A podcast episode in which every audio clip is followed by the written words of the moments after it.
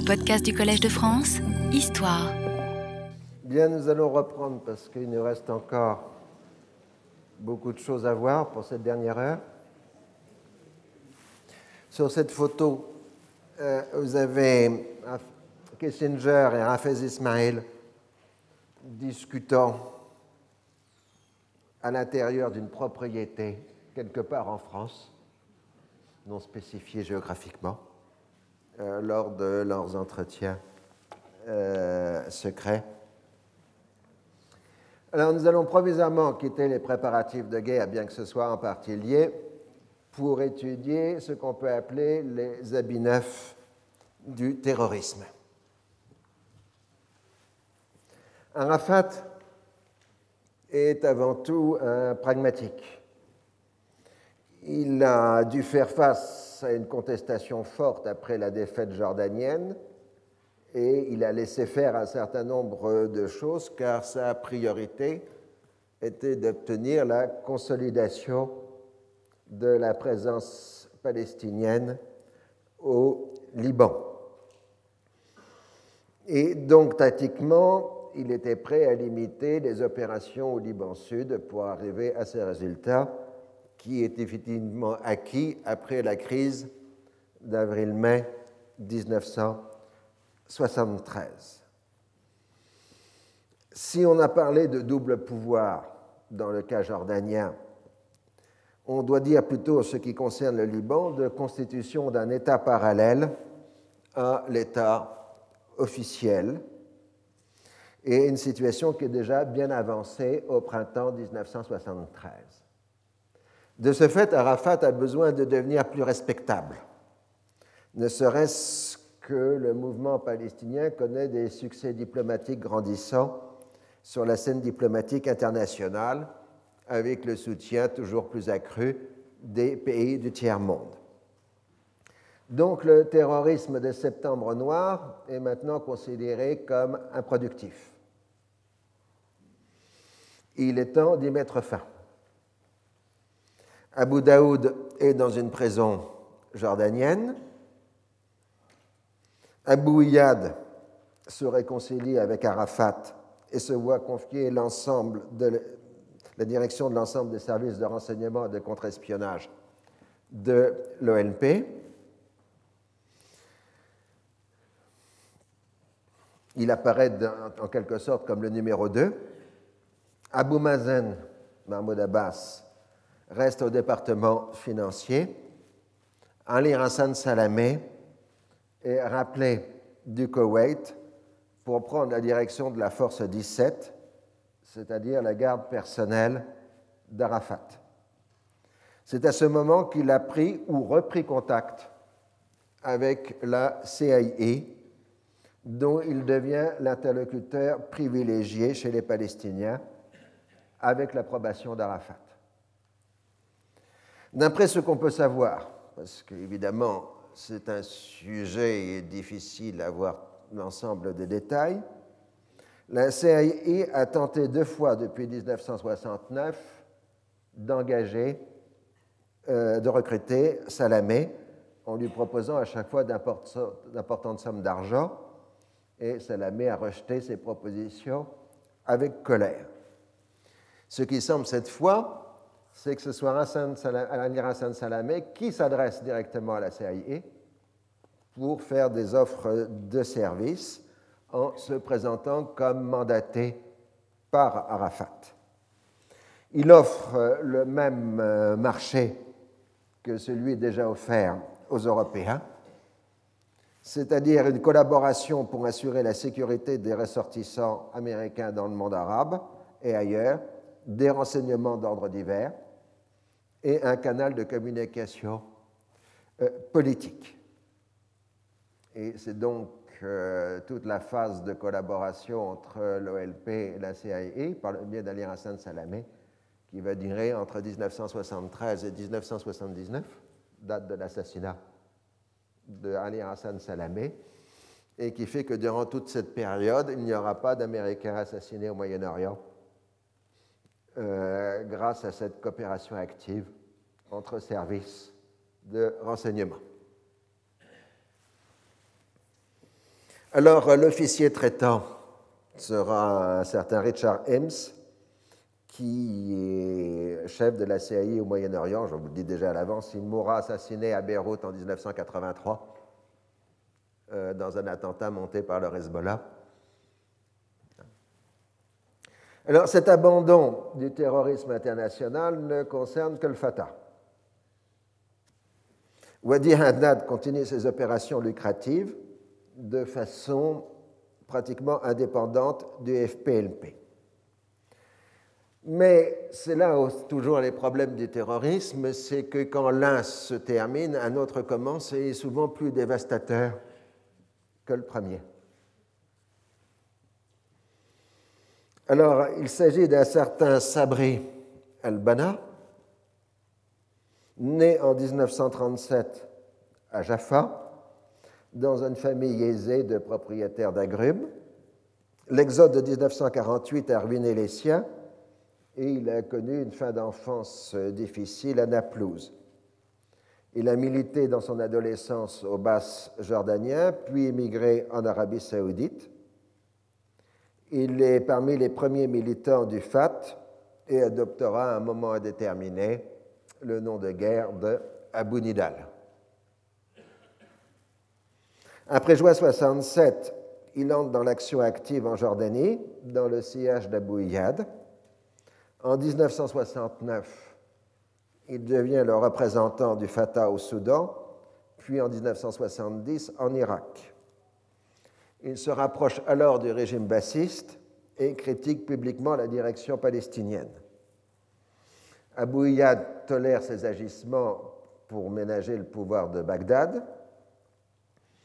Avec l'aide des services irakiens, Abu Nidal construit sa propre organisation indépendante destinée à remplacer la maintenant défunte Septembre Noir. Il est en liaison avec un autre radical dissident, Abdel Rafour, basé lui en Libye et encouragé par le régime de Kadhafi, désireux d'obtenir vengeance après la destruction du Boeing libyen.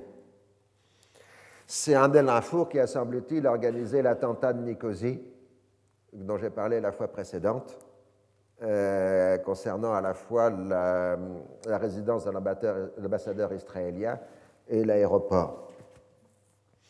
Il organise ensuite un attentat contre le personnel d'Elal à l'aéroport de Rome le 27 avril 1973, tuant un Israélien.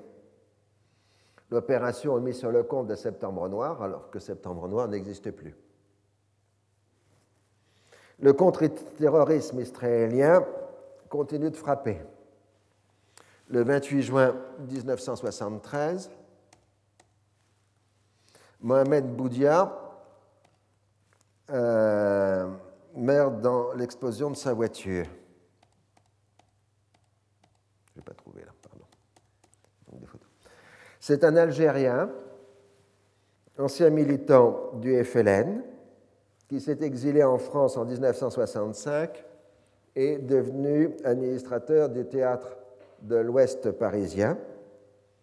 Il est considéré comme un grand créateur dans le domaine théâtral. C'est un opposant reconnu au régime de Boumedienne et un propagandiste de la cause palestinienne, proche, semble-t-il, du FPLP. Les sources israéliennes le présentent comme un frénétique sexuel doté d'identités multiples, capable par ses déguisements d'échapper aux gens qu'il surveille. Il annonce la constitution du futur personnage fantasmatique de Carlos le Chacal. Boudia aurait été impliqué dans l'attentat de Septembre Noir contre la raffinerie de Trieste et dans l'envoi pour sabotage en Israël d'une jeune Française. La famille de cette dernière a d'ailleurs prévenu Pierre Vidal-Naquet, le célèbre euh, antiquisant, que les services israéliens s'intéressaient directement à Boudia et Vidal-Naquet l'en avait informé. Il est certainement vrai que Boudia avait une vraie expérience de la lutte clandestine pratiquée en France durant la guerre d'Algérie, mais aucune source fiable ne le rattache à Septembre Noir, d'autant plus que c'est un proche du FPLP et non pas du Fatah. Néanmoins, les Italiens le soupçonnaient d'avoir participé à l'attentat contre la raffinerie de Trieste, entre autres raisons parce qu'il avait organisé un attentat identique à Marseille durant la guerre d'Algérie. Et il aurait été un agent du FPLP en Europe. C'était pourtant avant tout un militant anti-impérialiste et un homme de culture, exprimant une forme de synthèse franco-arabe au nom du progressisme. Le reste du profil correspond à celui des autres victimes du contre-terrorisme israélien en Europe, des propagandistes plutôt des activistes, des intellectuels connaissant la culture occidentale, souvent mariés à des européennes, des gens qui font la jonction entre le monde arabe et l'Europe et dont les revenus viennent essentiellement de leur activité professionnelle et non de financement clandestin. De même qu'ils ne sont pas de véritables agents, ils sont particulièrement vulnérables parce qu'ils ne disposent pas de protection particulière. Le véritable danger que ces gens représentaient était leur capacité de présenter avec succès, le dossier palestinien devant les audiences européennes et éventuellement de modifier la ligne politique de l'OLP dans le sens souhaité par l'Europe. Finalement, ce qui sert mieux à la cause israélienne est l'intransigeance des radicaux palestiniens qui montrent par là qu'Israël n'a pas le choix.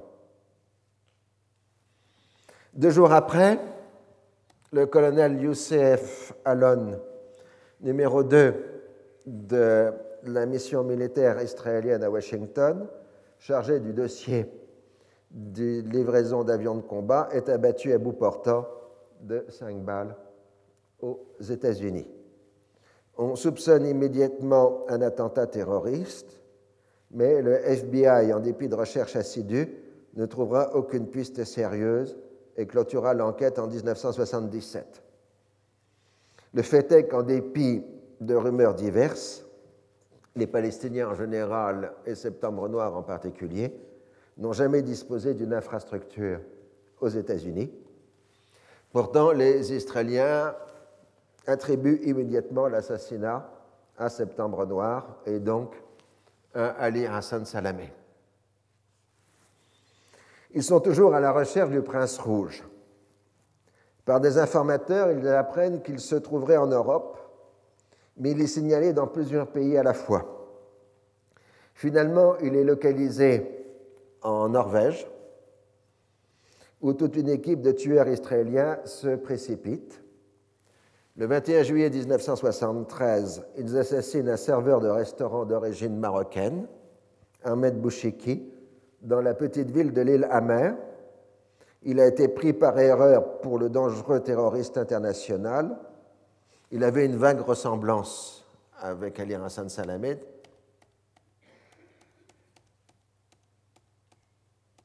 Vous avez la Bouchiki et là Ali Hassan Salamé.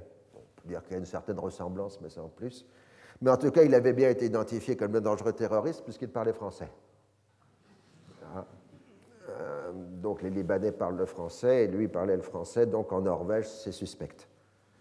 Et euh, ce brave donc serveur avait épousé une Norvégienne et le couple attendait un enfant. Alors pour se dédouaner de l'erreur, le Mossad laissera entendre qu'elle était en relation avec le groupe Bader-Meinhof, qui accordait son aide à certains groupes d'opposants marocains, ce qui n'était évidemment pas le cas. Autant qu'on puisse savoir, c'était des gens tout à fait ordinaires. En 1996, Israël, à la suite des accords d'Oslo, accordera des réparations financières à la famille, tout en ne reconnaissant aucune culpabilité dans l'assassinat.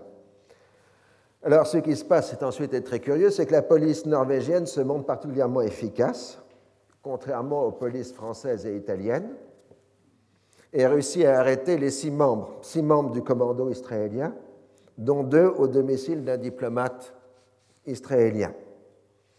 Les personnes arrêtées passent rapidement aux aveux. Comme ils n'ont pas participé directement à l'assassinat, ils seront condamnés par un tribunal norvégien en 1974 à des peines de prison de 2 à 8 ans. Le scandale est grand et les opérations homicides en Europe sont provisoirement suspendues. Le 20 juillet, un Boeing 747 de Japan Airlines allant d'Amsterdam à Tokyo est détourné une demi-heure après le décollage. Les Israéliens craignent une opération suicide contre la ville d'Haïfa. Il est vrai que Wadi Haddad avait envisagé une opération de ce genre, mais avec un avion de tourisme, mais que l'agent qui en était chargé s'était tué dans un exercice d'entraînement. Et donc finalement, l'avion atterrit à Dubaï et le commando composé d'Arabes et de Japonais exige une rançon de plusieurs millions de dollars, ce qui signifie bien la signature de Wadi Haddad. Le groupe semble assez désemparé et ne pas savoir que faire après la mort de leur chef, qui s'est tué accidentellement euh, avec une grenade. Euh, après trois jours d'attente, euh, l'avion redécolle pour atterrir à Damas, puis le 24 juillet à Benrazi, où l'avion est détruit au sol après avoir été évacué. Le FPLP, par l'intermédiaire de Bassam Abou Sharif, nie toute participation à cette affaire, ainsi que toute divergence entre Rabash et Haddad. Et Israël fait savoir qu'il aurait abattu l'appareil s'il avait pénétré euh, dans son espace aérien. Le 5 août, deux commandos palestiniens attaquent à la grenade des passagers en partance pour Tel Aviv à l'aéroport d'Athènes, faisant trois morts et 55 blessés. Arrêtés, ils se revendiquent d'un groupe inconnu, commando du héros Abu Youssef al-Najjar. En fait, ils appartiennent au groupe de Abdel Rafou. Et cette fois, l'OLP et le Fatah condamnent vigoureusement cet attentat et accusent des éléments suspects d'en être cause.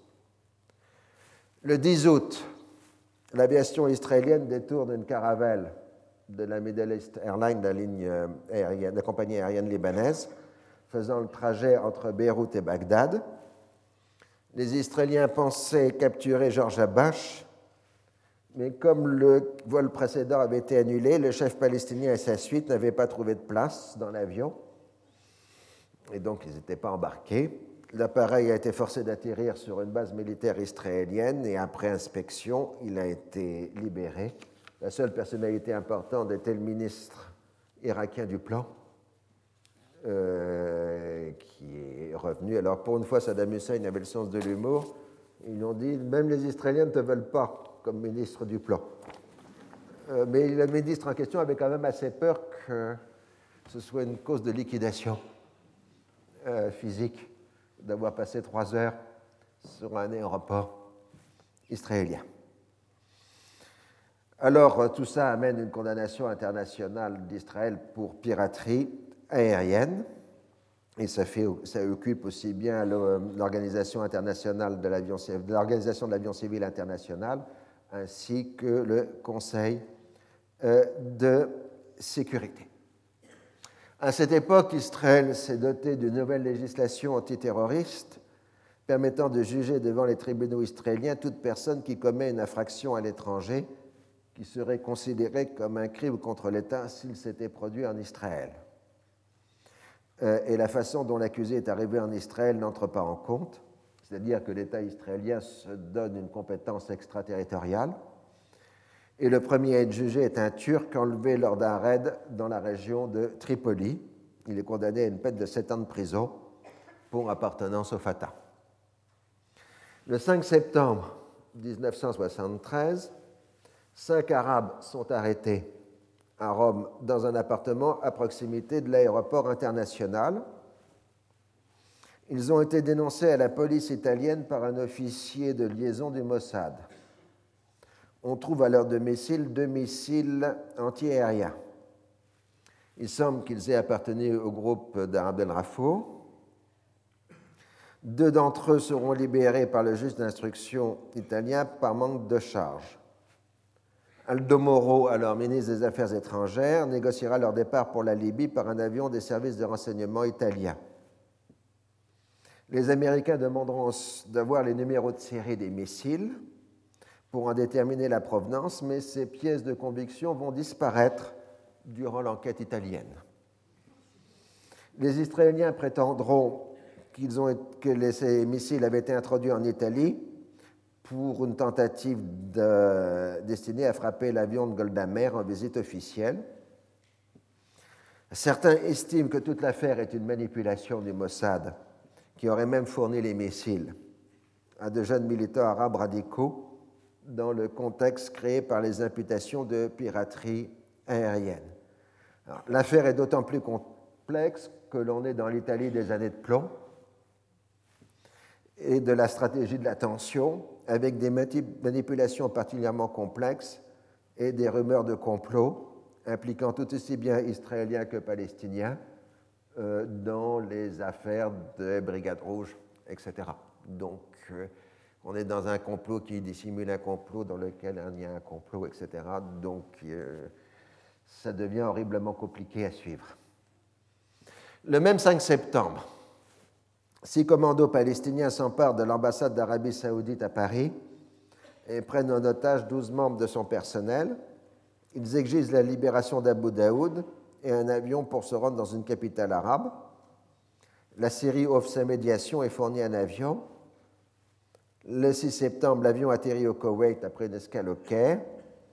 Le commando et les derniers otages sont transférés dans un avion koweïtien.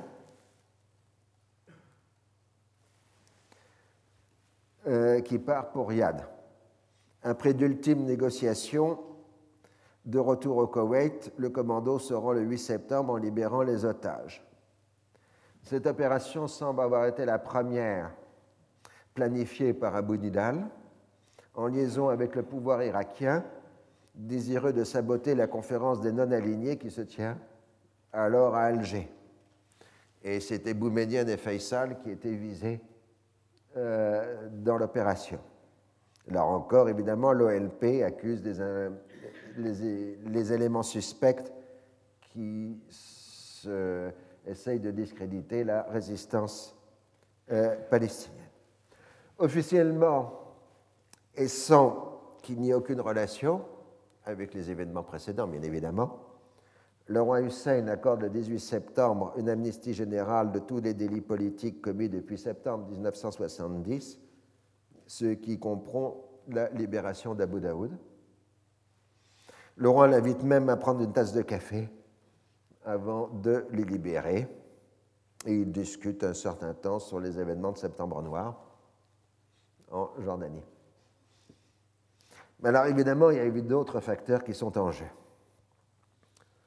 Durant l'été 1973, le seul à vraiment se préoccuper à Washington de ce qui est en train de se dérouler, c'est William Rogers.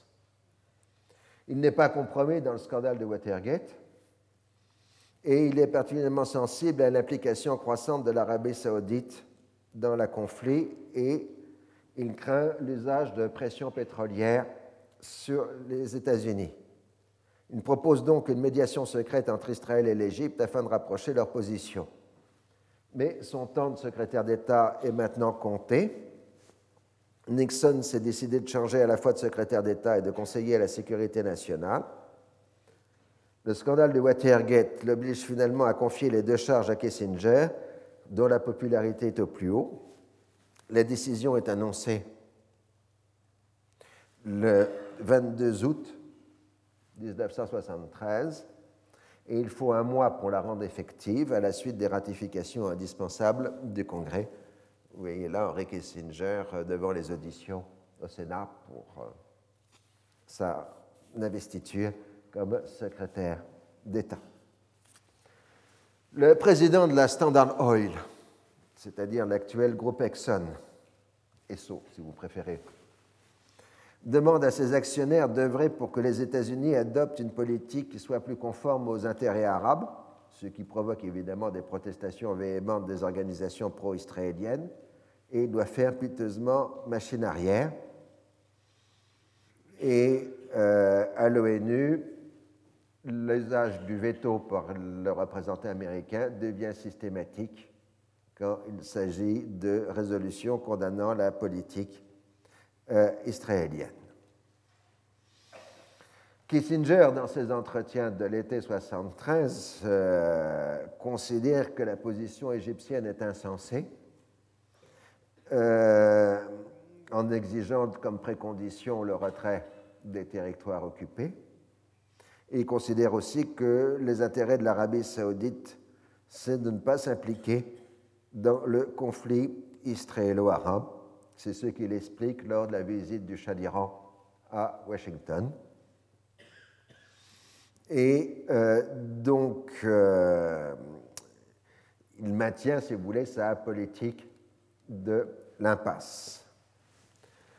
Toujours durant le même été 73, le président Bourguiba lance une initiative de paix fondée sur les droits des uns et des autres, celui, dit-il, des Israéliens de ne pas être jetés à la mer, celui des Palestiniens de ne pas être privés de patrie, celui des Arabes de ne pas être occupés. Comme il se doit, il est rejeté par tous, mais cette initiative n'a pas grand retentissement, contrairement à celle de 1965. Le nouveau secrétaire général des Nations Unies, Kurt Waldheim, sera au Moyen-Orient à la fin août pour une mission exploratoire, mais ça ne change à rien, étant donné que de toute façon Israël est en campagne électorale. Dans, au Parti travailliste, le document d'Igalili, approuvé le 3 septembre 1973 par le Parti travailliste, prévoit l'accélération des acquisitions de terres et l'intégration économique des territoires occupés à Israël. C'est un programme de gouvernement ouvertement annexionniste et Alon et Eban ne s'y opposent pas. Le pays vit alors dans une véritable euphorie. Dayan proclame à de multiples reprises qu'il n'y a aucun risque de guerre dans les dix ans à venir et que, et que, si les Arabes font la folie d'attaquer Israël, ils seront immédiatement écrasés.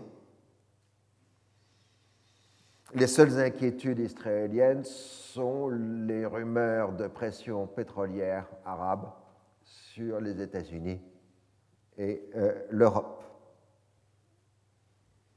Pendant ce temps-là, le compte à rebours est maintenant enclenché complètement du côté égyptien et syrien.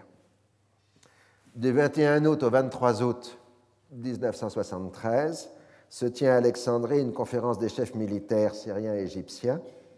La préparation des plans est maintenant achevée. Les dates proposées au pouvoir politique sont entre le 6 et le 11 septembre ou entre le 5 et le 11 octobre.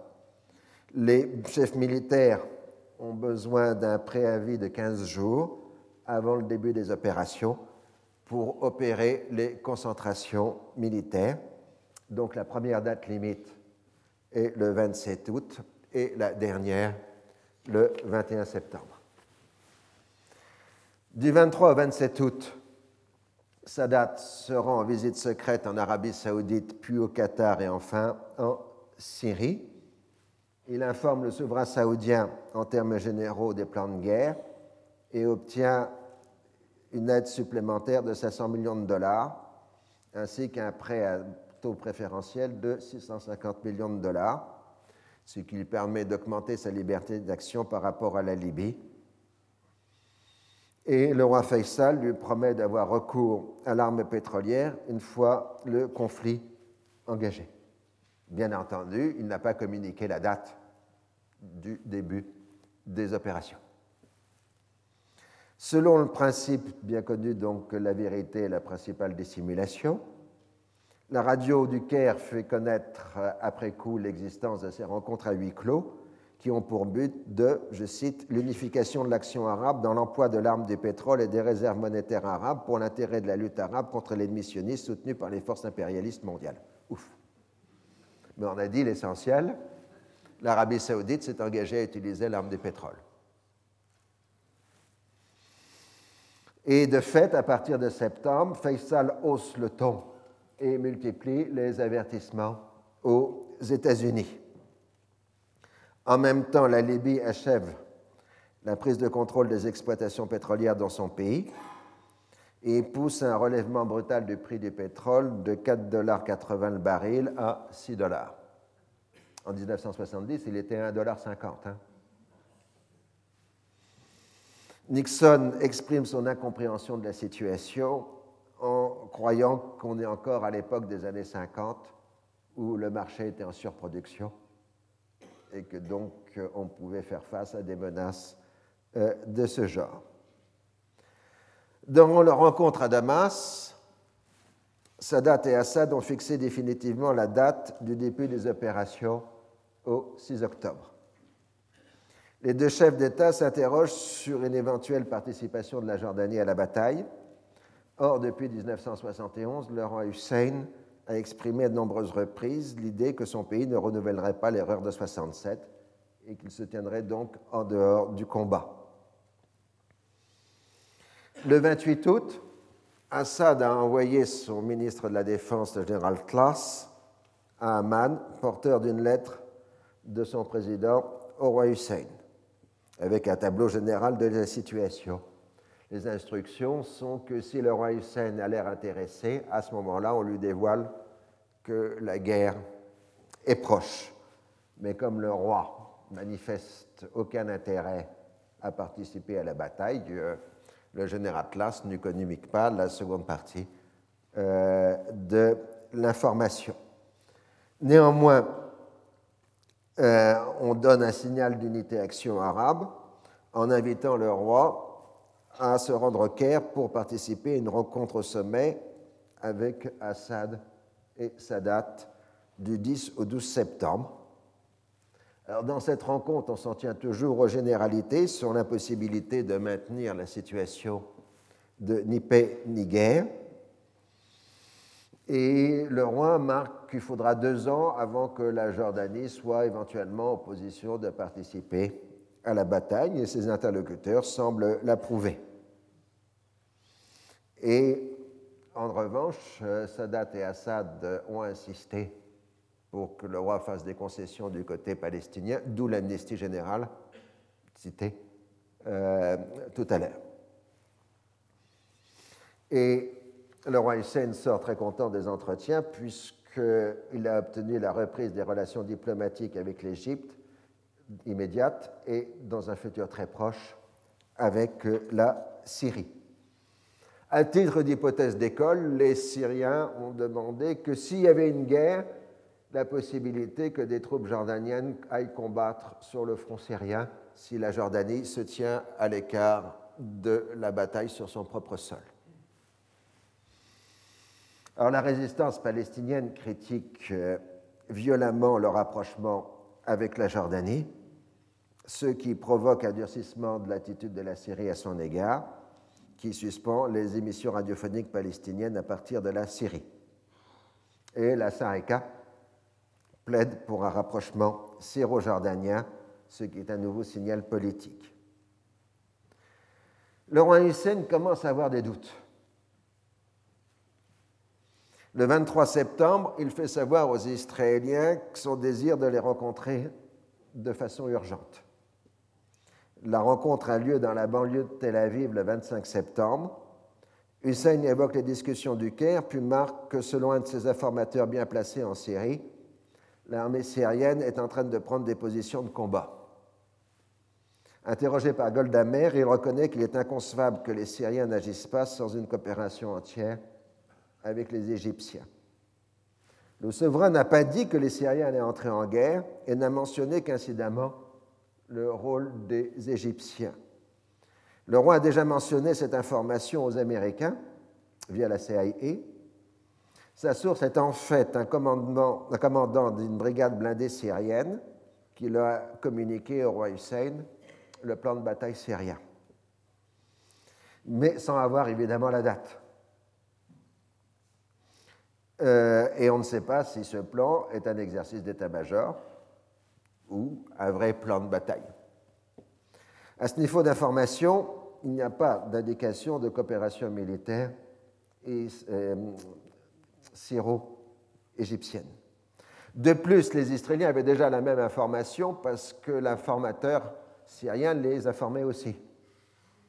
Hein, donc, vous voyez, les choses s'emboîtent, euh, etc.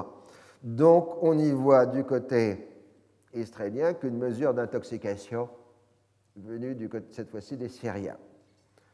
De plus, le gendre de passage à Londres au mois d'août n'a évoqué aucune action commune entre l'Égypte et la Syrie, ni de risque de guerre imminent. Néanmoins, les Israéliens ont décidé de donner une leçon aux, euh, aux Syriens, et le 13 septembre, l'aviation israélienne procède à un vol de reconnaissance au-dessus de la Méditerranée, à proximité de la côte syrienne. L'aviation syrienne tente d'intercepter cette patrouille de quatre avions, et à ce moment-là, euh, les avions israéliens se révèlent être beaucoup plus nombreux. 13 avions syriens sont abattus contre un avion israélien. S'il n'y a pas eu piège, il y a eu pour le moins provocation. Les Israéliens et les Occidentaux y voient la réaffirmation de la supériorité aérienne de l'État hébreu et de sa capacité de dissuasion.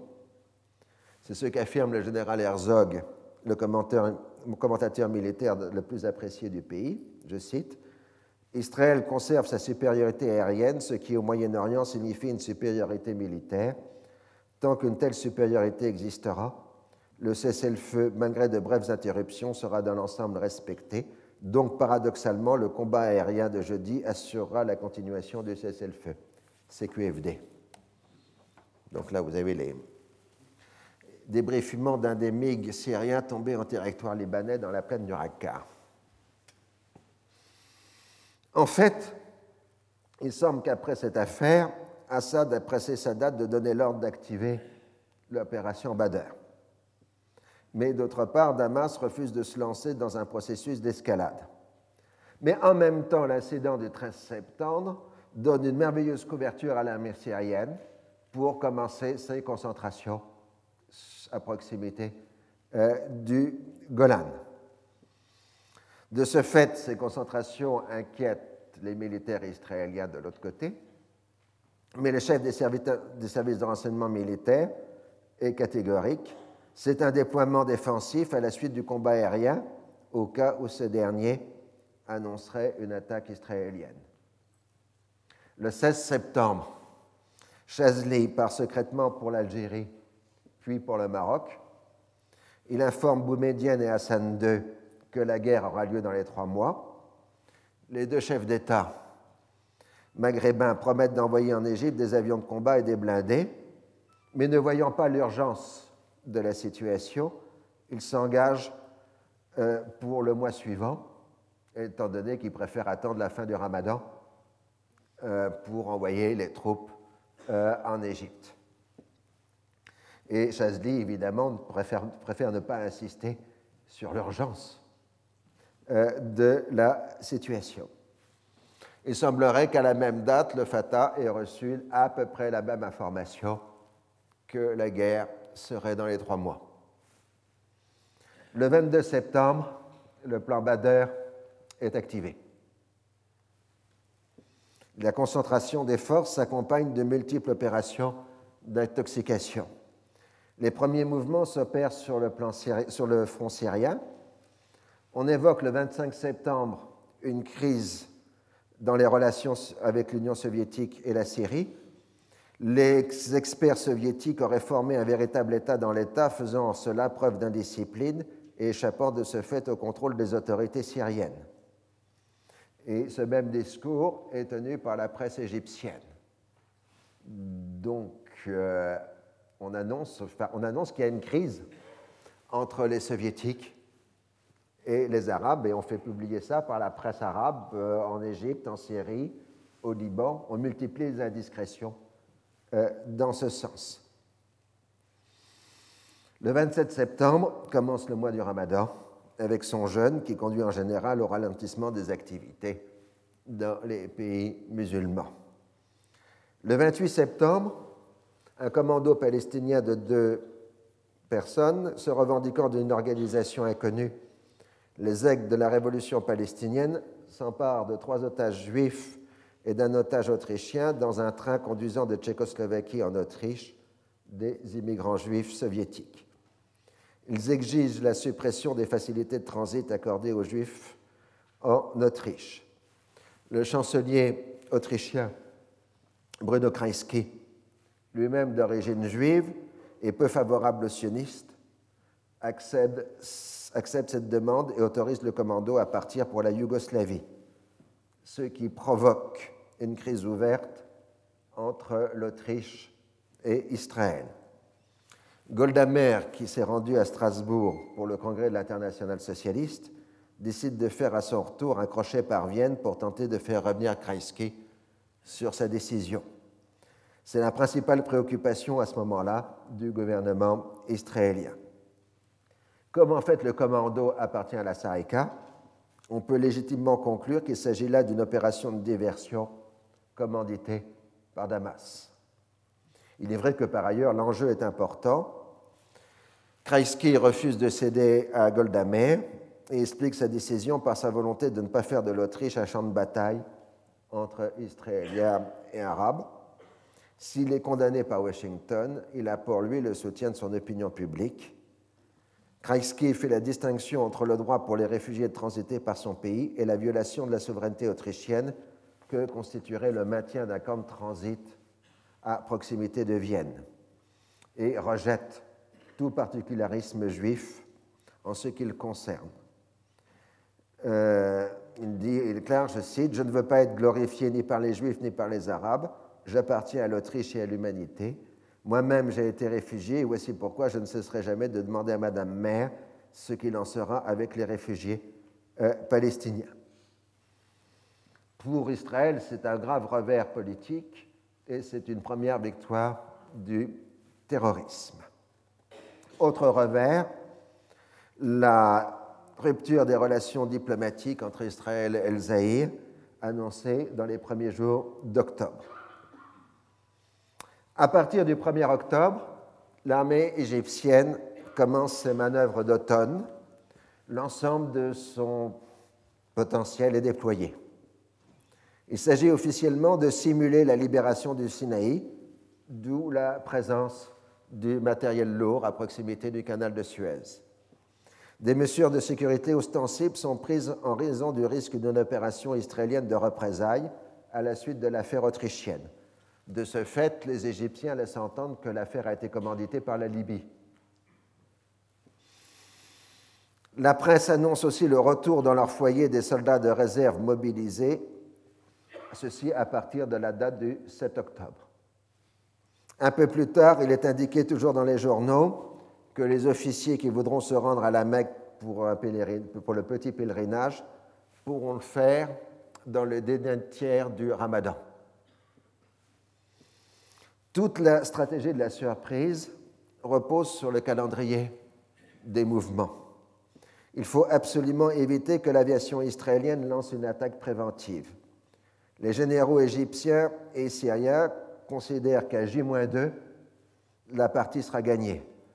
La couverture antiaérienne sera alors achevée et les forces terrestres protégées.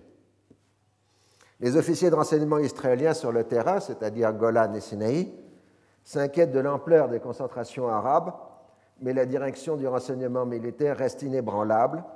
Rien n'indique une prochaine attaque arabe et on ne renouvellera pas l'erreur coûteuse du mois de mai. La circularité du circuit de l'information joue un rôle pervers. L'estimation des services israéliens est transmise aux services américains. Ces derniers ont tendance à croire que les Israéliens sont plus compétents qu'eux. Et de plus, pour des raisons budgétaires, on a limité en 1973 le nombre de lancements de satellites d'observation. Aucun satellite américain ne couvre alors le Moyen-Orient. De ce fait, les Américains dépendent exclusivement des informations israéliennes et des écoutes de la NSC. Mais ces dernières ne donnent rien puisque brusquement, à partir de l'été 1973, les communications de l'armée égyptienne passent exclusivement par des lignes terrestres et non plus par euh, des lignes radio. Donc les Américains adoptent l'estimation israélienne en dépit de doutes exprimés par certains analystes et les Israéliens se sentent confirmés dans leur analyse par l'analyse des Américains qui, sont confirmés par l'analyse des Israéliens. Vous voyez le système. De toute façon, les uns et les autres ont reçu la même information du roi Hussein euh, sur le plan de guerre syrien. Mais la conviction des responsables américains et israéliens repose avant tout sur l'incapacité des Arabes à lancer la guerre en raison du déséquilibre des forces. Les mouvements de l'armée syrienne sont donc interprétés comme des mesures de précaution à la suite de l'incident aérien du 13 septembre. Alors la presse arabe joue un rôle involontaire dans l'opération d'intoxication en dénonçant la concentration de troupes israéliennes aux frontières du Liban et de la Syrie comme autant de menaces. Donc, vous voyez, si les Israéliens font quelques renforcements, ça justifie le renforcement des armées arabes en face. Et donc, à partir du début octobre, la presse arabe évoque de façon croissante le risque d'une attaque israélienne. Ce qui justifie les mesures en cours euh, dans leur propre pays. Le 3 octobre, Ahmad Ismail se rend secrètement à Damas pour discuter des derniers, détails.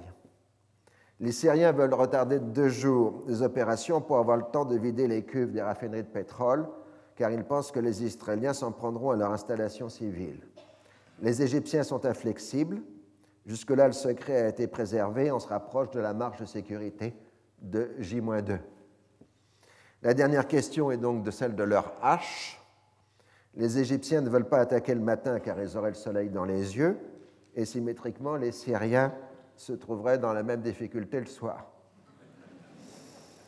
Euh, donc, euh, après une dure discussion, on fait l'heure de compromis de 14 heures pour l'attaque euh, conjointe. Mais le plan précédent, la version précédente de Bader, donnait l'attaque à 18 heures. Le même jour, Sadat reçoit l'ambassadeur soviétique en Égypte. Elle informe que l'Égypte et la Syrie ont décidé d'entreprendre une opération militaire pour mettre fin à la situation de Nippé-Niger.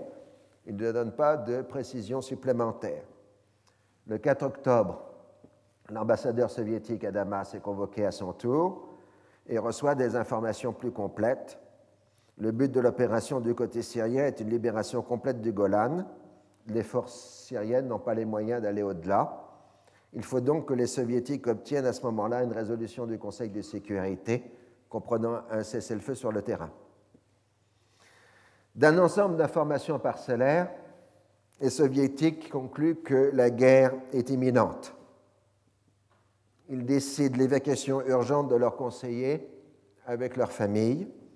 Elle commence le 4 octobre, ce qui provoque la perplexité des Israéliens et des Américains signe d'une guerre imminente ou nouvelle brouille israélo-arabe, comme laisse entendre depuis plusieurs jours la presse arabe. Le pont aérien d'évacuation s'accompagne du départ des navires soviétiques des ports égyptiens et syriens, ce dont les Israéliens prennent connaissance au matin du 5 octobre. Les Israéliens notent aussi, sans en comprendre la signification, que les soldats égyptiens ont reçu l'ordre de rompre le jeûne du ramadan. Il en est de même d'une information venue d'Égypte que l'Égypte est en train de fermer son espace aérien afin, à la navigation civile. En effet, par mesure de précaution, il avait été décidé au Caire de mettre à l'abri les avions civils. Quand les militaires égyptiens qui n'avaient pas été informés auparavant ont compris l'erreur, ils ont donné immédiatement un contre-ordre. Néanmoins, les aéroports ont bien été momentanément fermés de même, personne ne note l'importance du fait que l'Union soviétique lance un satellite d'observation chargé de couvrir le Moyen-Orient. C'est le premier d'une série de six lancés durant le mois d'octobre 1973. Comme il faut deux semaines de préparation pour un lancement, on peut en conclure que dès la seconde quinzaine de septembre, les soviétiques commençaient à avoir des doutes sérieux. Les militaires égyptiens prennent le départ des conseillers soviétiques comme un signe de défiance envers les capacités arabes et un geste de protestation contre la guerre. Toujours le même 4 octobre, on annonce la reprise des relations diplomatiques entre la Syrie et la Jordanie. Le 5 octobre, les sous-marins égyptiens sont partis en opération et ne sont plus joignables. Des équipes de reconnaissance égyptiennes déguisées en bédouins s'infiltrent entre les lignes israéliennes et font savoir que les Israéliens sont endormis. La décision est maintenant irréversible. Les généraux font une dernière tournée d'inspection du secteur du canal, puis rejoignent le poste de commandement à proximité du Caire. De leur côté, les Israéliens intensifient les vols de reconnaissance au-dessus des lignes des cessez-le-feu et les Arabes parlent de provocation. Alors, il faut noter que nous sommes encore à l'époque prénumérique, c'est-à-dire que les photographies aériennes et satellitaires euh, ne peuvent pas être exploitées en temps réel. Il faut un certain temps pour les récupérer et les développer. Donc là, maintenant, comme on est à J-2, euh, chaque heure, euh, chaque minute compte. À J-2, justement, le 4 octobre, le gendre se manifeste pour demander une rencontre urgente à Londres pour le lendemain. Évidemment, le chef du Mossad euh, se précipite à Londres et les militaires israéliens commencent à s'inquiéter, les permissions sont annulées et une brigade blindée de renfort est envoyée sur le Golan. Mais toujours pas de mesures de mobilisation à la veille du Kippour. Ashraf Marwan arrive, comme de par hasard, en retard à son rendez-vous euh, de Londres au lieu de l'après-midi, c'est en soirée que la rencontre fatidique a lieu. Il informe que l'attaque simultanée des Syriens et des Israéliens aura lieu le lendemain en fin d'après-midi, ce qui correspond au plan primitif, mais pas au plan modifié. Le temps qu'il faut pour transmettre l'information en Israël, plus le décalage horaire, on est maintenant à H-10. Alors la raison de la surprise, évidemment, euh, réside dans la dissymétrie euh, des forces. Euh, d'un côté, vous avez des armées arabes extrêmement nombreuses, qui en plus mobilisent les réservistes. Mais il n'y a pas de mouvement d'impact réel sur l'économie, puisqu'il y a déjà des centaines de milliers de soldats en permanence du côté arabe. En revanche, l'armée israélienne, euh, n'a une armée régulière que de 75 000 hommes, comprenant le contingent faisant son service militaire et les soldats de métier. Euh, de ce fait, la priorité a été donnée à l'aviation. Dans le même ordre d'idées, l'essentiel des moyens de l'armée de terre a été consacré à l'accroissement constant de la part des blindés. Après la guerre d'usure, l'objectif été de transformer les brigades de blindés en divisions euh, correspondantes. Le parti pris de la mobilité a conduit de réduire l'importance consacrée au fortin de la ligne Barlève. Il ne s'agit pas d'une ligne continue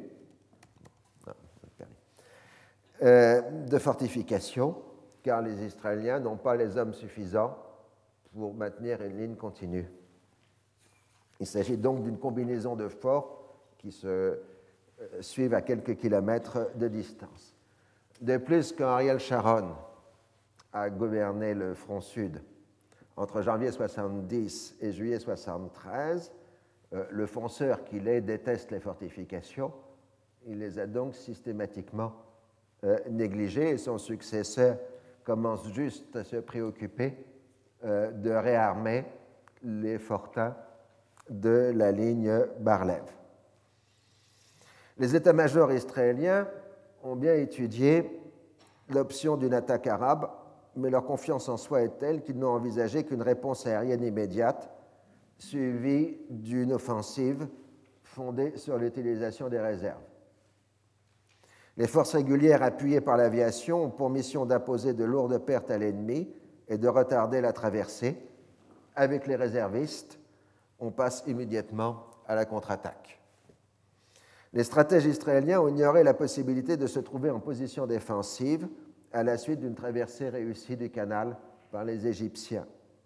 Confiant que l'alerte serait donnée plusieurs jours, voire plusieurs semaines avant, ils ne se sont pas vraiment souciés des conditions dans lesquelles les réservistes rejoindraient leurs unités, qui, en raison des réalisations en cours, se trouvent en situation de sous-équipement.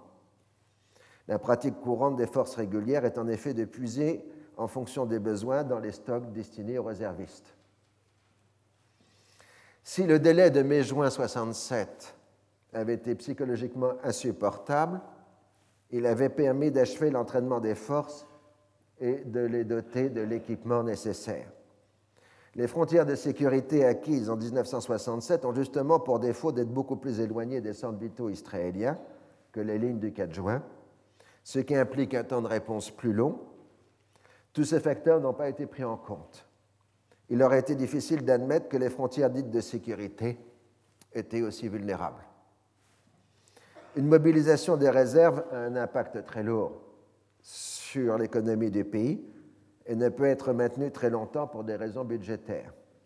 Sans avoir l'automaticité des armées européennes de 1914, pour qui la mobilisation était quasiment synonyme d'entrée en guerre, mobiliser pour Israël augmente considérablement le degré d'entrée de possibilité de, de, guerre.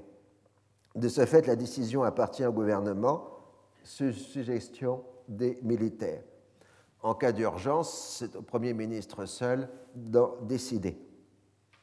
Le problème est qu'Israël ne peut se permettre de mobiliser à chaque occurrence de concentration de forces arabes à proximité des lignes de cessez-le-feu. Le secret de la surprise réside d'abord dans le fait que Syriens et Égyptiens ont réussi à maintenir le secret jusqu'au bout. Les commandants des deux armées égyptiennes engagées sur le front n'ont été informés de la date que le 1er octobre. Les généraux de division que le 3 octobre, les chefs de brigade que le 4 octobre. L'erreur de raisonnement israélienne repose sur la primauté accordée à la vision stratégique, c'est-à-dire les rapports de force interdisent aux Arabes de reprendre des hostilités, par rapport aux informations tactiques, les armées arabes sont en position de combat. Les responsables militaires ont la conviction qu'en quelques heures, ils ont les moyens de détruire le potentiel militaire arabe. Ils n'ont pas tiré les leçons ou ils ont oublié les leçons des combats du mois de juillet 1970 et ils n'ont pas conscience du fait nouveau que représente l'introduction des missiles sol-air portables SAM-7 qui équipent maintenant les armées égyptiennes et syriennes. Ce sont des armes qui n'ont jamais été utilisées au Vietnam. De même, ils ne connaissent pas la réalité de, de nouveaux systèmes de DCA combinant l'artillerie et, les missiles, parce que ce système n'a pas été utilisé au Vietnam. Ah, autour de Hanoï, il n'y avait juste que des systèmes assez élémentaires, tandis que là, il y a une, une concentration de tirs de saturation qui contrôle tout l'espace aérien sur plusieurs kilomètres de distance euh, aussi bien du côté syrien et égyptien. Autrement dit, les militaires israéliens sous-estiment le potentiel réel des armées syriennes et égyptiennes. De surcroît, ils restent attachés à une vision du tout au et n'envisagent pas, une guerre d'objectifs limités, aller jusqu'au col du Sinaï pour les Égyptiens, libérer le Golan pour les Syriens. Ils ne comprennent pas le sens des opérations militaires pour les Arabes, qui est de mettre fin au statu quo et créer un nouveau contexte politique. Néanmoins, du côté arabe, on n'a pas non plus clairement la vision à moyen terme. Si on veut arriver à liquider les séquelles de l'agression, on n'est pas encore prêt à entrer dans la démarche conduisant à une reconnaissance juridique de l'État d'Israël. La question de savoir comment transformer un succès militaire en gain politique concret de nature territoriale n'a pas été posé. Certes, Sadat a certainement une plus claire perspective qu'Assad sur ce sujet, mais la Syrie n'a toujours pas officiellement accepté la résolution de 142. De ce fait, la gestion politique de la guerre est restée le non-dit des relations égypto-syriennes. La centralisation hiérarchique du système de renseignement israélien est aussi une des raisons de l'échec si dans les rangs inférieurs, un certain nombre d'officiers ont clairement perçu le sens des mouvements militaires arabes, leurs interprétations ont été rejetées au niveau supérieur. Or, la règle est de présenter au gouvernement un seul avis qui ne prend pas en compte les opinions dissidentes. On a donc transmis ce qui est présenté comme étant le consensus unanime des experts, sans mentionner les divergences d'appréciation. Le renseignement militaire monopolise l'information brute qui n'est pas transmise aux décideurs militaires et civils. La concentration de l'expertise dans l'institution militaire et à l'intérieur de cette dernière dans le renseignement militaire fait qu'il n'existe pas d'autre instance d'évaluation, soit au Mossad, soit aux affaires étrangères, soit chez le Premier ministre. Goldamer a d'ailleurs justifié ce monopole de l'information par des nécessités budgétaires. Elle n'était d'ailleurs pas fâchée de limiter la liberté d'action du ministère des Affaires étrangères d'Abba Eban.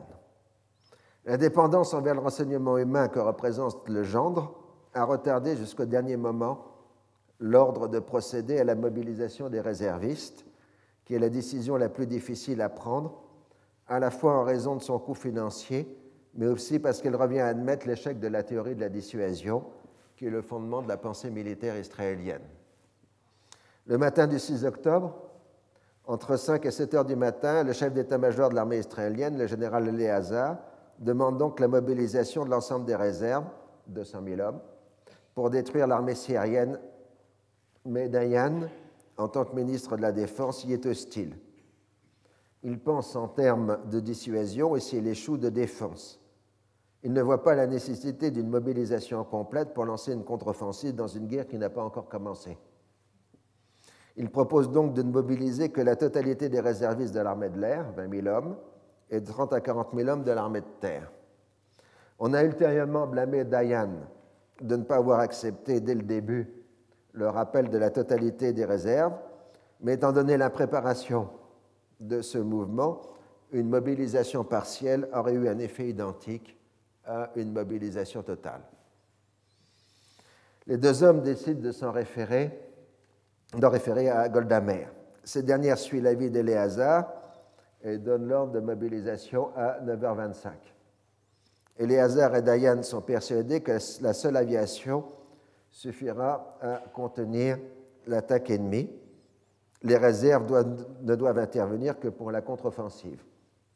Les responsables de l'aviation sont moins sûrs. Ils considèrent qu'il leur faut deux jours pour détruire la DCA ennemie et que durant ce temps, ils ne pourront pas assurer l'appui au sol des troupes. Cette vérité n'est vraiment comprise qu'au matin du 6 octobre.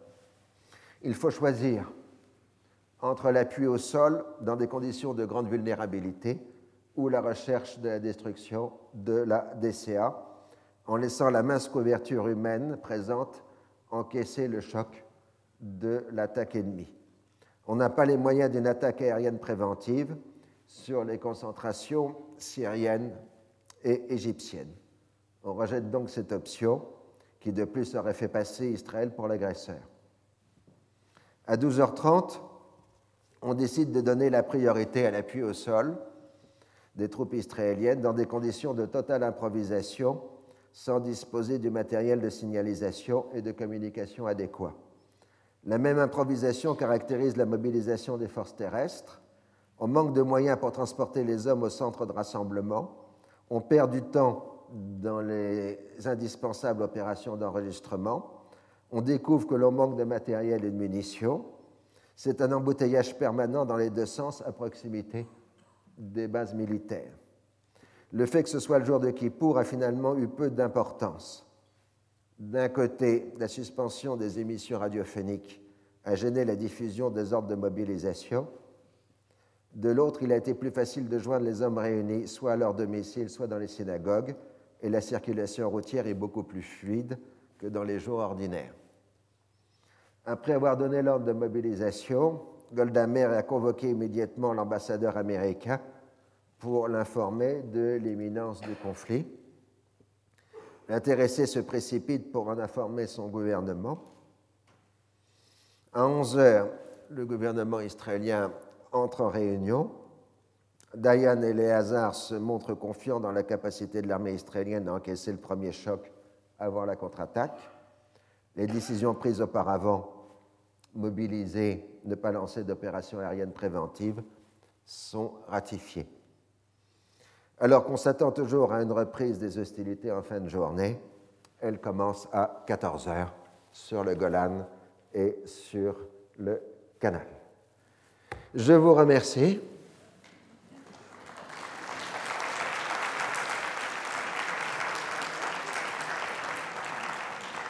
Alors, pour la petite histoire, l'affaire Ashraf Marwan reste une des affaires d'espionnage ou d'intoxication les plus complexes euh, qui soient.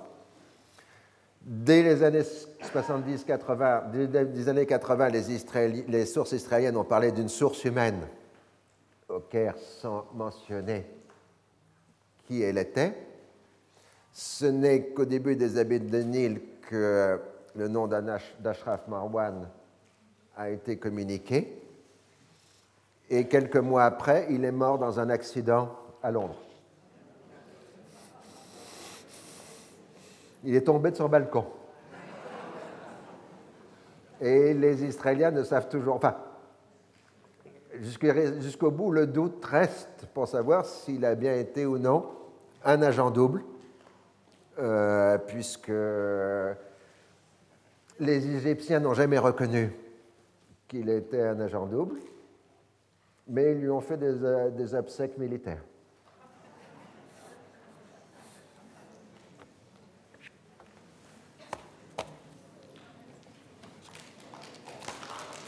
Je vous remercie. À l'année prochaine.